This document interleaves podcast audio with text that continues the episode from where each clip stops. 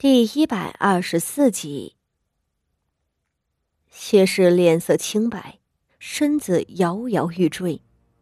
他讷讷道：“老夫人，你你说什么？德熙是我的长子啊，虽然不是我生的，却是咱们府里的大少爷。难道给他投毒的人？”会是我吗？傅老夫人冰冷的看着他，那目光使得谢氏浑身发毛。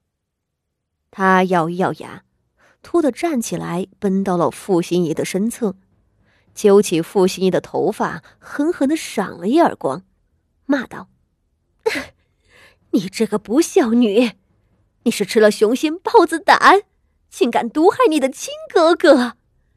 你小小年纪，心狠手辣，我怎么会有你这样歹毒的女儿啊？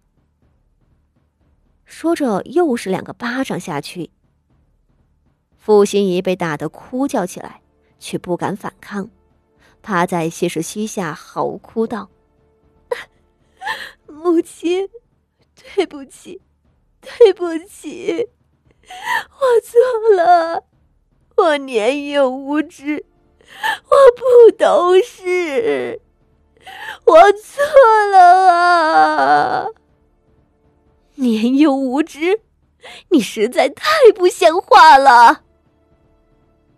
谢氏劈头盖脸的扇他，一臂哭着骂道：“也怪我啊，怪我平日里太纵容你了。” 母女两个哭在一处，半晌不能平静。直到上头傅老夫人看着烦了，白嬷嬷才领人将他们拉开。傅心怡被谢氏打得脸都肿了，谢氏的头发也散了，两人跪在一处，很是狼狈。傅守仁连忙上前道。母亲，母亲，儿子可以为婉清作保。婉清不可能害我的长子，他一定是无辜的。婉清生性贤良，温顺谦和，他绝对不会做这样的事啊！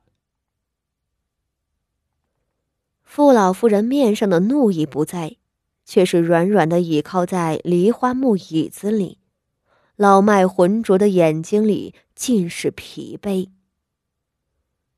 四周，傅锦仪一众都是目瞪口呆的看着。傅锦仪看着老夫人脸上的疲倦，看着痛哭流涕的谢氏，看着惊恐万状的傅心怡，再看着护其心切的傅守仁。突然的，他胸口中升腾起了一股子烈火，终究还是让谢氏翻了身吗？傅守仁的出现，超出了他的预料。对这个向来不亲近的爹爹，傅锦仪不是没有埋怨过他的偏心，但整日忙于政务，又满腹野心的傅守仁，对后宅琐事的确是不大管的。吏部是干实事的地方，和那些清水衙门不同。傅守仁坐在这个岗位，可谓兢兢业业、勤勤恳恳。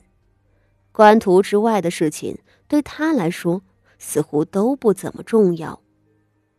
也因此，无论是当年的傅华仪，还是现在的傅锦仪，都认为这个爹爹虽然偏心谢氏母子，却也无关痛痒。一个不管家的男人。只是作为家族的顶梁柱，支撑门户，他对女儿的命运影响很小。但现在，傅锦仪发现，他似乎从未看透自己的父亲。傅守仁对待谢氏，并不是他以前一直以为的什么沉迷美色，相反，他如今终于看出来了，傅守仁是真的喜欢谢氏。傅家仪断腿后，他身为父亲，跑前跑后的给老夫人求情，给傅家仪请名医来医治。如今谢氏有难，他也马不停蹄的跟着来到景和院，生怕老夫人刁难谢氏，还真是十分恩爱呢。把谢氏一家子捧在手里，却对从前的傅华仪不管不问，对痴傻的傅德熙也毫无怜悯之情。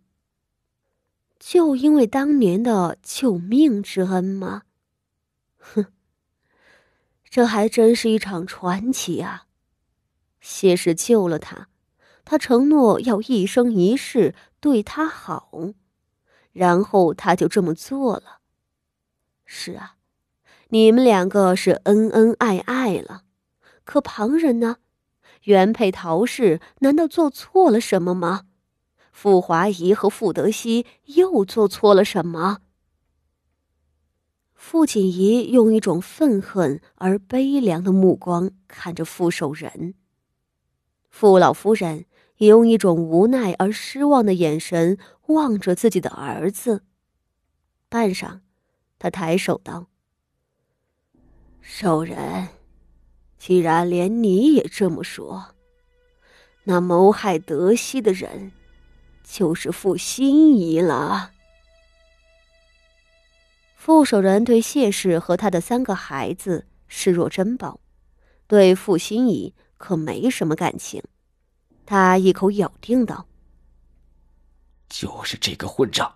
你放心，我是他父亲，这一回我一定会狠狠的收拾他，给您一个交代。”傅老夫人冷哼一声，淡漠道。哼 倒是不必劳烦你来教训他了。说着，朝白嬷嬷道：“傅心怡投毒伤害希儿这件事情，我会禀报给我傅家的族长，请求族长将傅心怡逐出宗族。”此话一出，堂内众人齐齐变了脸色。二太太、三太太几个都被吓得浑身一酥，继而脸色变得雪白。那三太太本是最恨谢氏，此时听了老太太的处置，竟也傻了，讷讷道：“出了族，可就再不是富家人了。”我早就说过了，我没她这个孙女儿。傅老太太的拐杖往地上一戳，一锤定音。就这么定了，傅心怡所做的事情，天理难容，我不得不将她出族，以儆效尤。